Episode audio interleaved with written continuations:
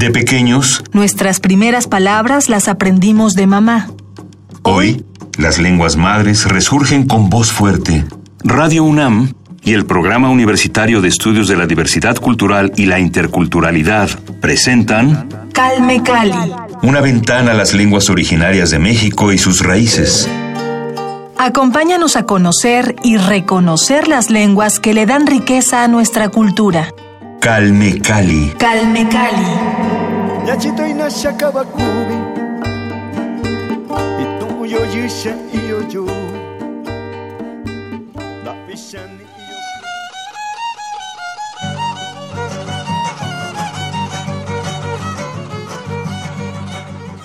El arte de los totonacas es inconfundible. Crearon un estilo arquitectónico propio que se distinguió de otras culturas mesoamericanas. Sin embargo, no se puede pasar por alto la clara influencia de la arquitectura teotihuacana, especialmente durante el periodo clásico. Un ejemplo de esta influencia se puede comprobar en el Tajín, en el que se adopta el uso del talud y del tablero, característico de Teotihuacán.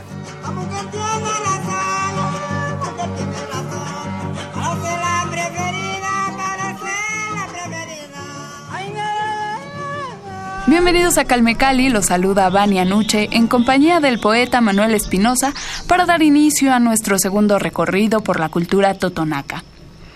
La semana pasada hablamos sobre las tradiciones representativas de los totonacas. Por si quieren revisar la emisión, recuerden que encontrarán el podcast de todos nuestros programas en www.radiounam.unam.mx. Y bueno, para seguir conociendo la riqueza cultural totonaca, me gustaría, Manuel, que habláramos sobre la música. Sin duda es un elemento fundamental para las culturas originarias y en el caso de la cultura totonaca, pues es necesario mencionar al que también es conocido como el son huasteco y es el género musical originario del norte de Veracruz, el sur de Tamaulipas y algunas partes de los estados de Querétaro, San Luis Potosí, Hidalgo y Puebla. El guapango reúne varios instrumentos como son la- las guitarras, las jaranas y los violines, pero Manuel, mejor cuéntanos tú sobre toda la gran variedad musical totonaca. Bueno, hay un son que es un son de la partera, que eh, lo veo muy difícil que lo consigan acá. Eh, hay guapangos en Totonaco también, que son como eh, músicos contemporáneos, que probablemente eso lo pueden encontrar en internet, en YouTube, porque es un trío que se llama Trío Los Gallitos que cantan en Totonaco, Trío Los Gallitos de Cachuchumán, Cachuchumán con X. Eh, la gente que nos escuche también lo puede buscar y puede escuchar eh, canciones en Totonaco con ellos que se han encargado también de, de, ir eh, eh, haciendo canciones en Totonaco. Eh, mm, no hay cantantes en Totonaco también, hay muy pocos que canten en la lengua. A raíz de la instalación de una radio del sistema de radiodifusoras culturales indigenistas donde yo laboro y que transmiten Totonaco y en náhuatl, entonces se reactiva la lengua y empiezan a surgir músicos que cantan en Totonaco. Y uno de estos tríos musicales es eh, cantan en Totonaco, trío Los Gallitos de Cachuchomán. Entonces tienen varios sones en Totonaco, a lo mejor pueden eh, escuchar algún guapango en Totonaco. Hay uno que se llama Pashguillán, que es Te quiero mucho, que es en Totonaco. Y, y hay uno que se llama El Temeroso, Temeroso, Macpua, que también está en Totonaco. Y, y son eh, temas cantados en Totonaco. En efecto, no encontramos el son de la partera, pero sí al trío de los gallitos de Cachuchumán, así que vamos a escuchar este guapango que se titula El Taconcito.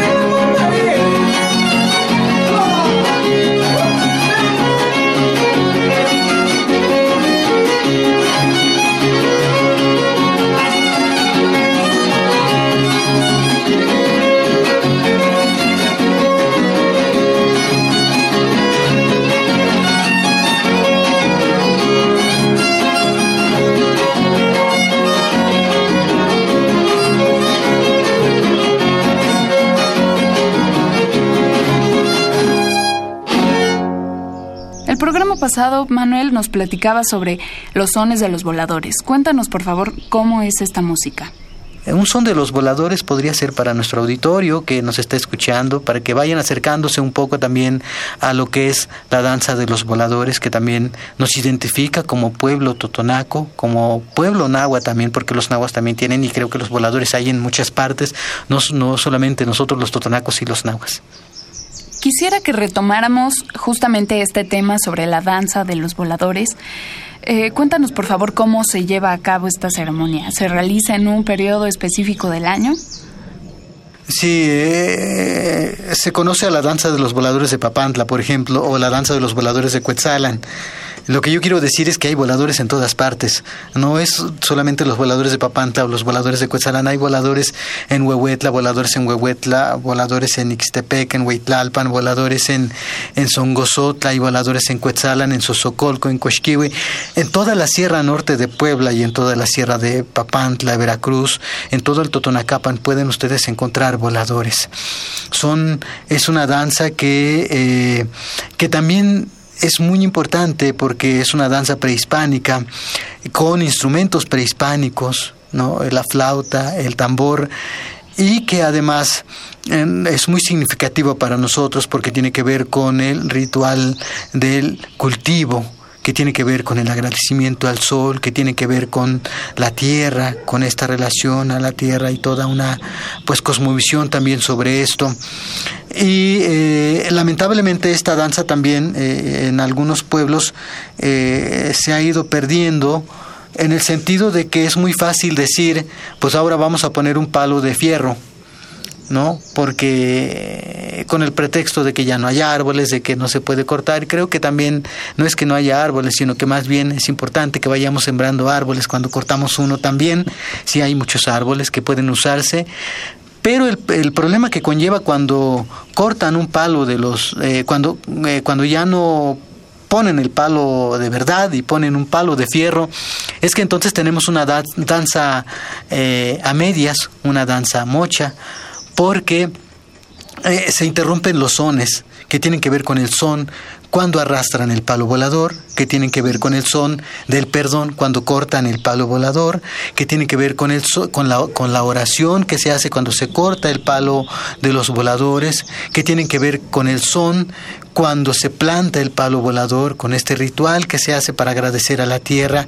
Todos estos sones ya no se tocan porque entonces ya tenemos un palo permanente que está ahí y, y, creo que es importante conservar nuestra cultura entera, en este caso la danza de los voladores entera, ¿no? seguir la práctica con el árbol.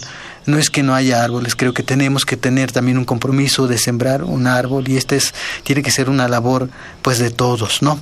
En nuestra cosmovisión, en el pueblo totonaco de por sí, nosotros tenemos toda la cosmovisión, una relación distinta con el entorno, con la naturaleza. Hay una deidad que se llama Kiwakolo, que es el viejo árbol Equihuacoló es el encargado de cuidar todo lo que hay en el, en el monte, los animales, los árboles. Él se enoja cuando nosotros cortamos un árbol, nada más por cortar. O sea, los árboles tenemos que cortar es porque vamos a hacer una casa, es porque nos hace falta para la lumbre, es porque nos hace falta para el palo volador, pero no podemos talar a lo loco. También cuando nosotros matamos los animales, no podemos matar los animales de manera indiscriminada. Tenemos que matar nada más lo necesario, lo que se debe de comer, para lo que se necesite. Kiwakolo se enoja si nosotros indiscriminadamente acabamos con lo que hay ahí. Entonces nos roba el conocimiento, entonces nos perdemos en el monte, nos puede robar nuestro takushta, que es nuestro espíritu, nuestra alma, y nos podemos quedar ahí. Nos han enseñado a respetar la naturaleza de una forma distinta en nuestra cosmovisión. Y, bueno, por eso eh, todo va de la mano, pues no podemos de, ver de manera aislada una cosa, los voladores, el respeto al agua, nuestra relación con la tierra, todo va de la mano.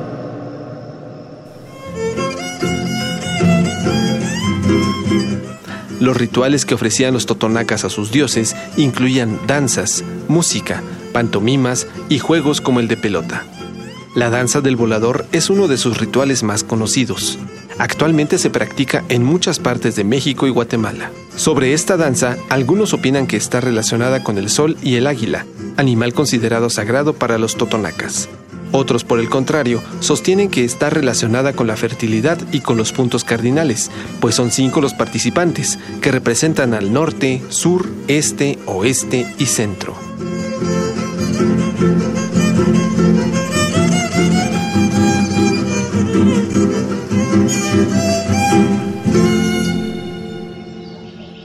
Con esta relación, con esta intensa cercanía que tienen con la naturaleza, ¿qué significa para el pueblo totonaco la figura del sol chichiní, el dueño del maíz? Para nosotros el sol es muy importante. Entonces yo recuerdo a, las abuelas eh, la importancia que le daban a- al sol. Hay imágenes religiosas que se relacionan mucho con el sol. Entonces cuando eh, mi madre, por ejemplo, rezaba entre las rendijas de la casa de madera entran los rayos del sol, le rezaba al sol. Cuando le reza a Cristo es porque le está rezando al sol.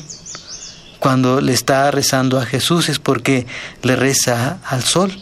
El, sacramento que le llaman en la iglesia que, que sacan, que, tiene, que es una ruedita que es como el sol, para nosotros es el sol.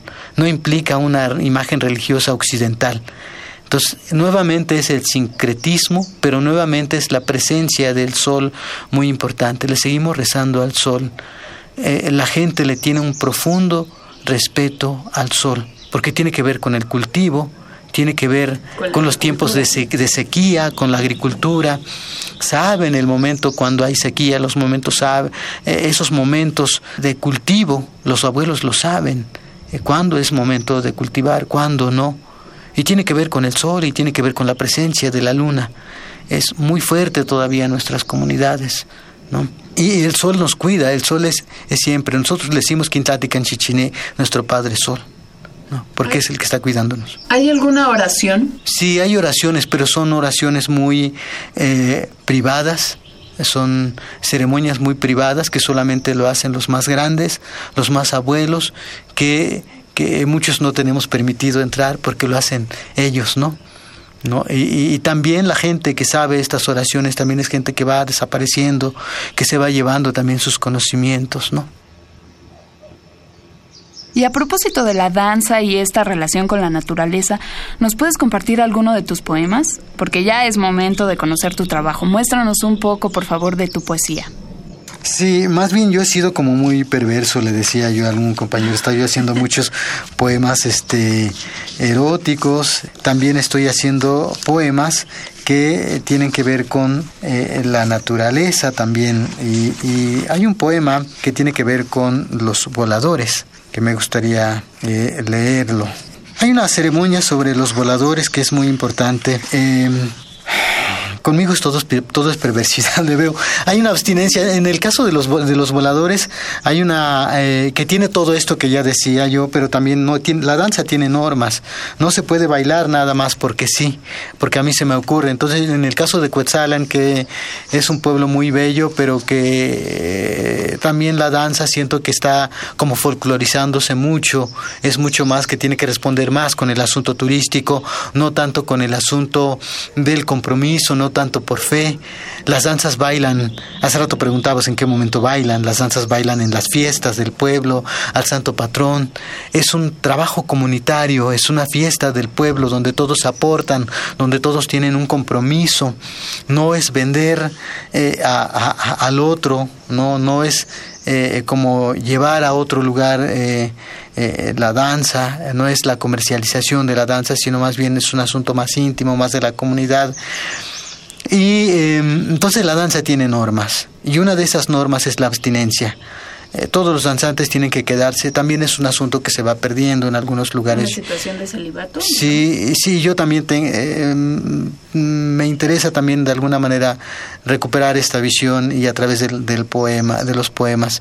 Entonces las dan- los danzantes no pueden ir a su casa mientras están bailando, tienen que quedarse no solamente los voladores, sino con varios, eh, con todos los grupos de danza, tienen que quedarse en una, sola casa. Se tienen que concentrar en la casa del, del caporal, ahí tienen que llegar, ahí comen todos y ahí duermen y ahí tienen que cambiarse nuevamente ahí tienen que almorzar y ahí- de ahí tienen que partir para salir. No pueden ir a dormir a su casa. Cuando vayan a su casa es solamente para ir a bañarse y regresar. Pero no pueden ir. Los únicos que tienen permitido ir a su casa son los eh, niños, ¿no? Pequeños, pero los adultos no pueden, no pueden eh, ir a su casa. Entonces eh, hay abstinencia. Entonces este, este poema habla de la abstinencia. Abstinencia del volador. Shqalshtaqna tanqosni. Lakomaktush pipilek. Tatalaqshtami nambatan ng qosni maske qosma. Malki patan ng kakapun. Limak tlapan ng batan na shpakan. Spalpatan ng mingkapin. Makawi patan na shtamanishnik min po chut chut. Makabatan na shtaltsik min kakiwin. Wampishli qalqallit. Pulan nashli malqastaan itangil tamaku. Pulan nashli tanli takshakan kiwi. Pulan qosni.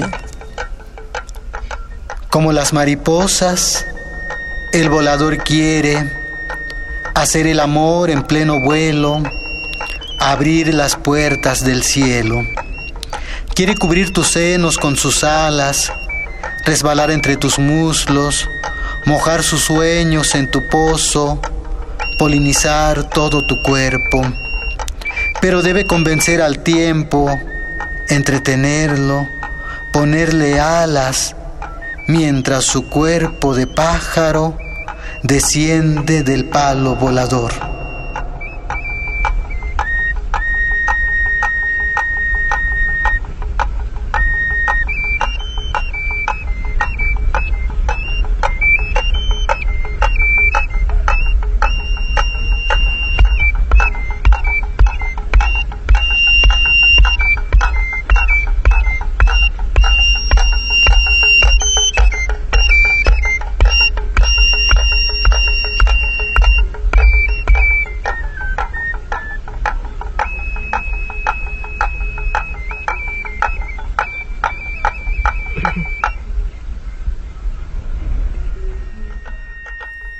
Con el tema de los voladores, quería preguntarte, Manuel, si hay una edad establecida, una especificación precisa en la que eh, los niños deban tener una edad preferible para comenzar a ser danzantes.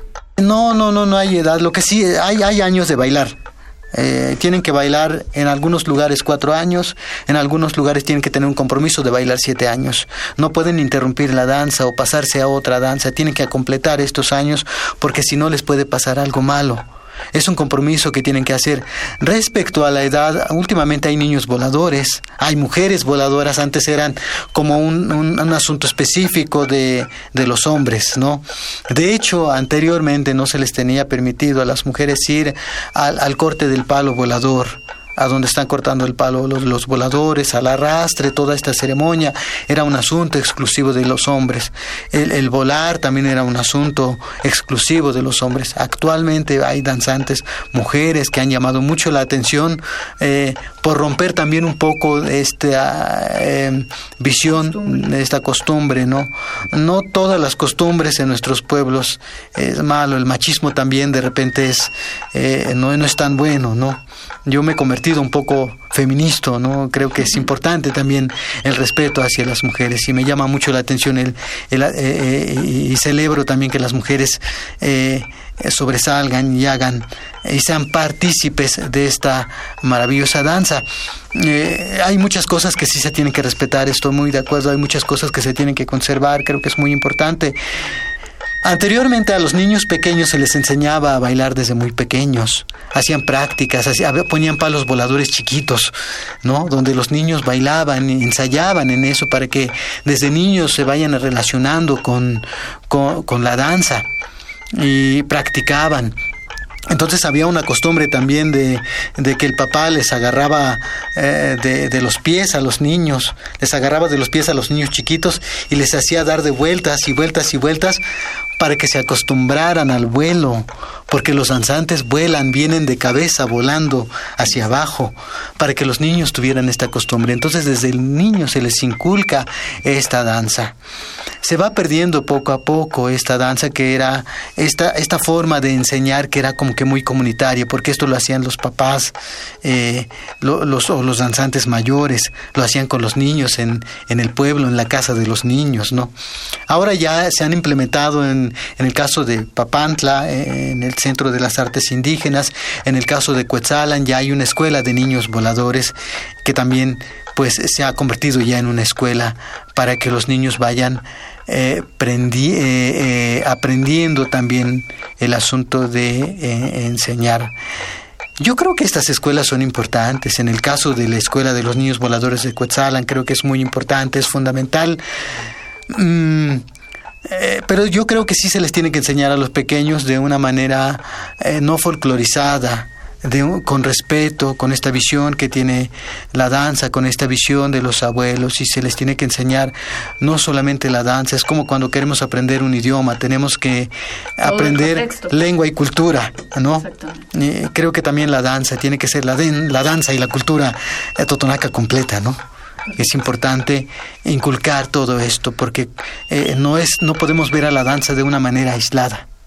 Claro, porque como ya nos lo decías, todo está relacionado en la cultura totonaca.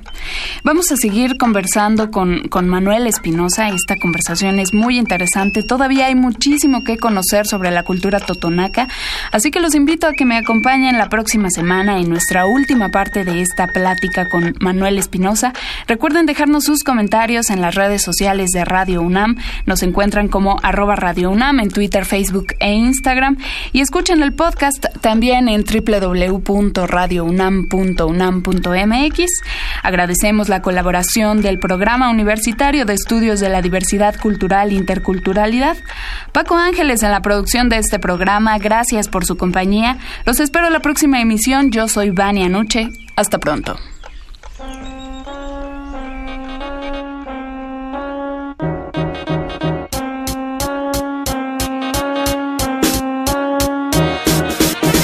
Κιδίνια σαν έναν κουτούν να κατεχεί να κατσικεί να κακιγεί να χαγαπού κόσμουν κουτούν Ατσιν κόσμουν βαντσούνι, ατσιν χίνι να κούνι Ατσιν πόχνου να σχέμου αν κρέστην Τσουν τα ήχτα παρτσούλια τι τσόχνουν του κιτικ ως κατσίν Του κιτικ τσίγουν τα ηγουίδε του κιτικ γουίτ Τσόχνουν αλτιν αλτού αντου του χατάτι Ασκητής μα χάντσα ηχωθεί Δεν αξικεί δε κινσί είδε αρτιστάν Σα ήχτα βαντια σαν σουγνούν να κατεχεί να κατσικεί να κατακουστού Μα τσιτσιν ειν κιμπουσκού Κιμπιπιουαν μάσκου γιου Για τα τσιγουαν τα χτσί Να τη γιατ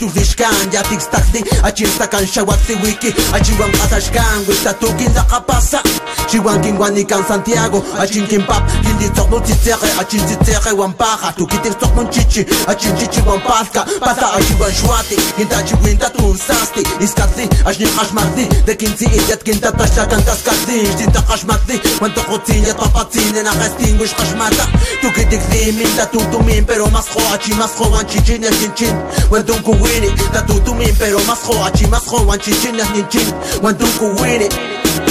Dawi, ah, Santa Dawi Ni kasas intinkit Gaking wanin Santa Dawi Kasi kutu na di chinking wanikan Kishiwang wasat ni chichin Tas pitli Achin pansin da kadiyan Santa Dawi, ah, Santa Dawi Ni kasas intinkit Gaking wanin Santa Dawi Kasi kutu na di chinking wanikan Kishiwang wasat ni chichin Tas pitli Achin pansin da kadiyan Como el freno quiero sonar en los caminos. Montes y ciudades en el cielo quiero volar Como vuelan los buitres. Como el humo en el aire Como nubes anunciando la lluvia detrás de cerros grandes. Así me aproximo y escupo lo que siento. Lo que yo canto es lo que vivo, de lo que vivo. Escribo una hoja, dos, tres, cuatro, cinco. Y hace tiempo que bebí del pecho de mamá y más tarde Caminé y corrí el camino al pueblo La Milpa. Mi hermano mayor es el sol, mi hermana es la luna. Y como la semilla en la tierra Germinó cuando la lluvia cayó sobre ella y crecí. Como los maizales crecen fuertes, como los ríos. Tú no me conoces a Me llamo Juan Santiago, como mi abuelo. Mi pluma es de color negro, como negros son los tordos Es obvio que lo que traje está caliente como caliente se pone el comal duro como el metate. Ven y ponte a checar este lenguaje, no es nuevo, lo aprendí al escuchar a mis padres. Ellos lo aprendieron cuando escucharon a sus abuelos desde el cerro sueno y escuchas lo que traigo. Esto no es dinero, pero brilla como brilla el sol al llegar el amanecer. No es dinero, pero brilla como brilla el sol al llegar el amanecer. Santa Dawi, ah, Santa Dawi, ni casa Santa Dawi, gatin tunati chicken wanikan, kichiwan wasat ni chichin das bitli, achin pansin da Dawi, ah, Santa gakin wanin Santa wanikan,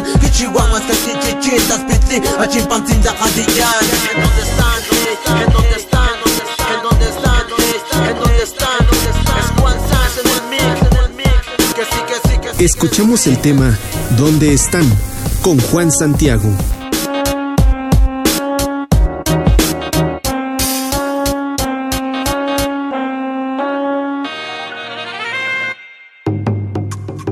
Radio UNAM presentó Calme Cali. una ventana para conocer y reconocer las lenguas que le dan riqueza a nuestra cultura.